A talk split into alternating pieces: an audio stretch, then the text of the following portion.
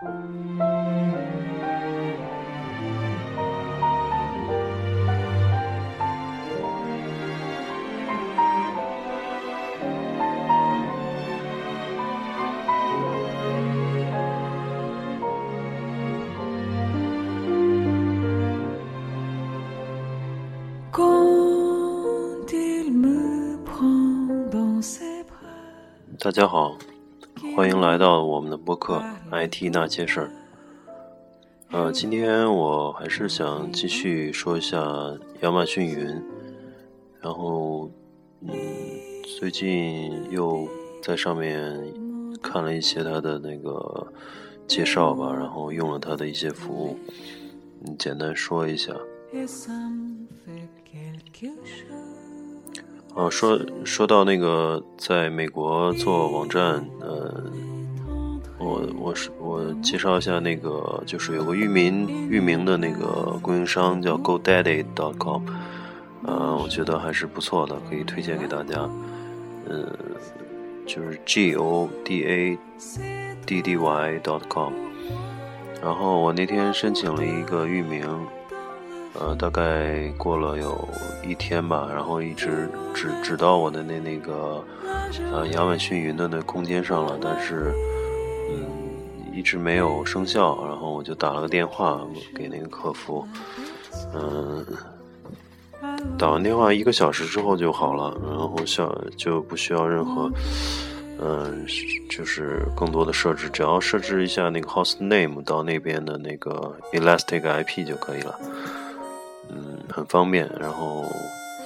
嗯，也不需要任何的审批啊之类的。嗯，在国内就是做网站，要申请很多那个备案信息啊，都很烦。然后每次，嗯，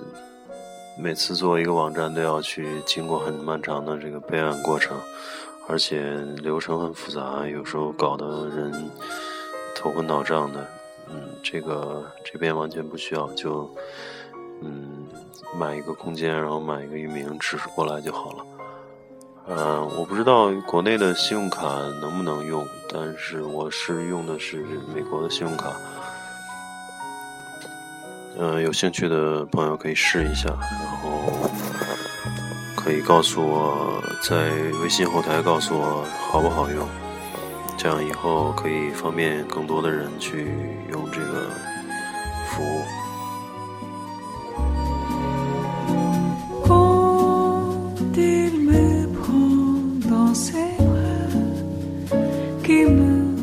嗯，说到亚马逊云，我嗯又多用了一些它的东西吧，然后嗯还没有开始网上部署我的应用，但是就对它的各个功能点。又做了一番这个呃研究也好，或者是尝试也好吧。然后我简单说一下我用的东西和嗯我用的它的提供的服务，还有一些没用到的，但是我看了一下那个说明，然后给大家大概去解释一下。然后万一有人用到的话，可以减少自己的那个 effort。嗯，首先说一下它的那个嗯 S 三服务，因为它有一系列的服务嘛，然后亚马逊云，然后 S 三服务是英英文是 Simple Storage Service，然后它默认是给你五个 G 的那个呃五个 G 的免费，嗯第一年，然后第二年才开始收费，就基本上。我觉得足够用了吧？五 G，呃，你放点图片啊，放点呃音频啊，就还好。小网站的话，嗯，这个是，而且这个五 G 是不在你的那个呃 EC2，就不在你的那个主机空间内的。因为我上期已经说了，有二十 G 的主机空间，这个主机你可以呃在上面。起你的虚虚拟虚拟机，然后虚拟机本身它就有存储空间，然后这五 G 呢就等于是给你一个网络硬盘，然后你可以去放自己的资料啊，放你的图片，放你的任何东西，然后也可以呃开放一个地址，嗯对外面对外也能访问，可以控制，嗯里面有一个设置那个做访问控制的那个设置的地方。如果是变私有的话，那这个云就是相当于这五个 G 就相当于是你私人的这个网络硬盘。如果是你变成 public 的话，它就有给你一个 URL，然后就是嗯，可能是这个亚马逊的那个一一个 domain name，然后就一个 URL HTTP 的，然后你可以在你的你可以在外外面访问也好，或者是在你的网站里面呃引用也好，都可以。这是它的这个 S 三的那个 service，然后它最近最最近推出了一个 Lambda，呃 L A M B D A 的这种服务，然后我看了一下那个介绍，还里面它那个官方网站还有呃亚马逊 CEO 的那个演讲，就关于这个 Lambda Lambda 的这个这个这个呃 function 吧，嗯，它上面介绍的是就是说。呃，Lambda 是 event-driven compute，就是事件驱动的这种计算机制。嗯，我的理解就是说，它是你可以用那个脚本。我看它现在只只支持那个 Node Node Node dot JS 那个那个脚本，然后就用那个 JavaScript 写一些触发，相当于是那个 trigger，有点像数据库里的那个触发器。然后你写触发器的逻辑，然后就是，比如说在你的空间里面上传到一个图片了，或者是，嗯，就你的整个这个云主机的环境发生了任何变化，然后触发这个事件，你把这个事件交给这个 Lambda 的这处理处理器的时候，它剩下的任务它就会帮你做了，你可以自己在里面写逻辑定义，然后。嗯，我理解主要的功能就是，嗯，简化你的那个，这怎么说？简化你的这种，呃，业务逻辑的这种呃实现，特别是针对这种多线程的这种实现，因为你无论用任何一种语言啊，Java 也好，或者是 .NET 也好，这个多线程实际上是一个复杂的那种基比较复杂的这种基础结构、基础架构吧。infrastructure，呃，你要实现它，要要注意很多东西，要呃很巧妙的去去管理这些呃线程之间的这种调度。但是用这个 Lambda 的话，你可能就是无需关无需关注这个底层的东西了。呃，亚马逊已经帮你做好了，你不用去再去考虑太多的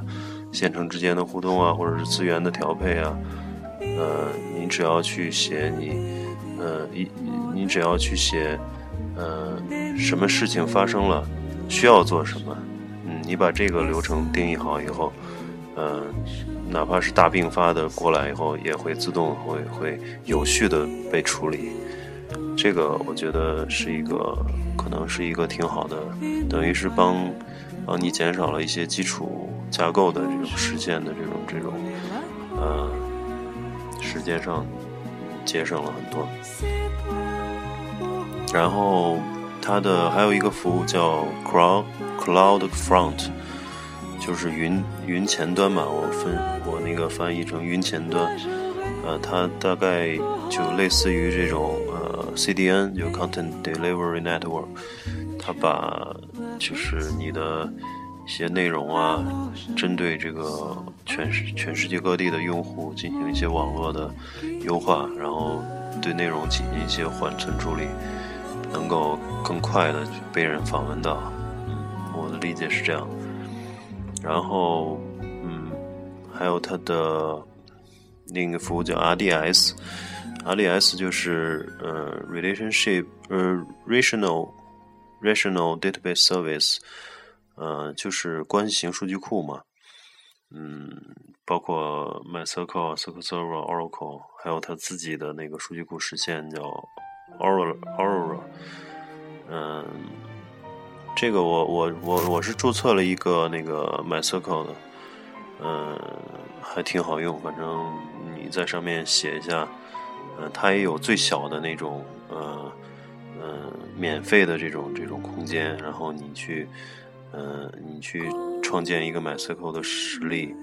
然后他会问你你需要多大空间啊？你就写二十 G，这个是免费的，它上面会有提示。你如果写三十 G，它就会提醒你，这个就已经达到收费的这种区间了。然后你就写二十 G 就是免费的。然后里面有一些呃有一些设置吧，嗯，比如说嗯，它有一个功能叫 Multi AZ AZ 就是。Multi Available Zone，AZ 就是 Available Zone，嗯，它就是说嗯多多区域的部署，它相当于是做了一个，呃，比如说你的应用是一个是一个全球性的应用，它可能就是把数据库嗯会部署在它的在全球不同地方的服务器上，然后你无需去关注这种数据的同步啊。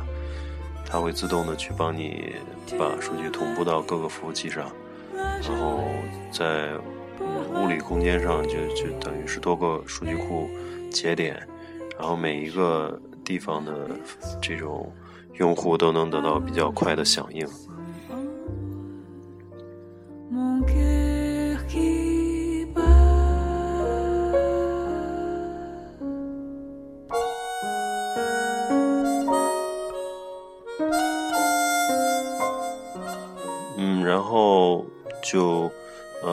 设置一下你的那个 DB instance 啊，名字啊，然后用户名、密码，还有 database name，然后点生成，然后它它会初始化一段时间，大概几分钟，完了就会，呃，创建好了这个 MySQL 的实例，它会给你一个 URL。嗯，URL 也是一个就 Amazon 的一个域名，然后后面跟着这个呃 MySQL 默认的端口号三三零六，然后你去呃去那个 Oracle 官网上下一个那个 MySQL Workbench，你可以下其他的那个客户端了，我是用的这个官方的客户端，然后 Workbench 你输入那个给你那个域名就能连上，嗯，速度还不错，我我不知道是。可能它它它这个数据库默认是部署在那个美国这边吧，然后连起来在本地操作还是相当方便的。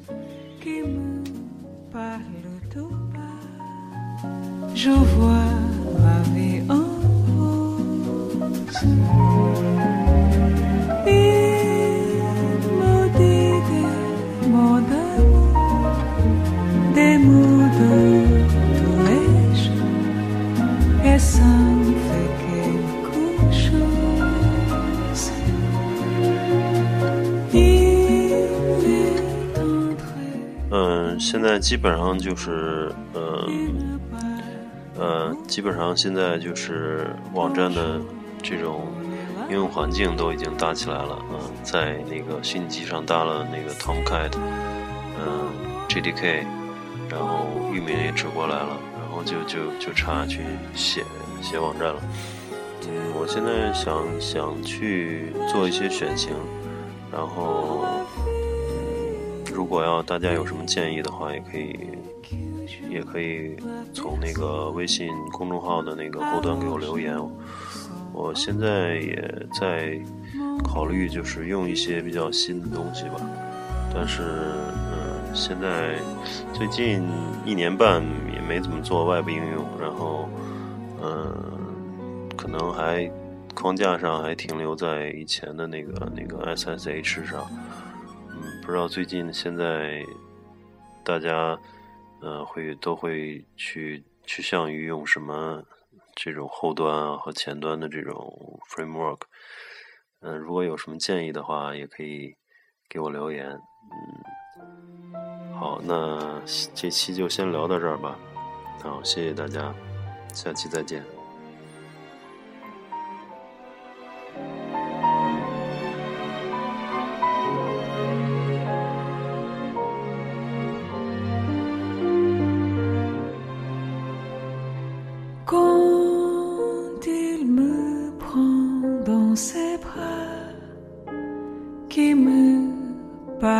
tu paz.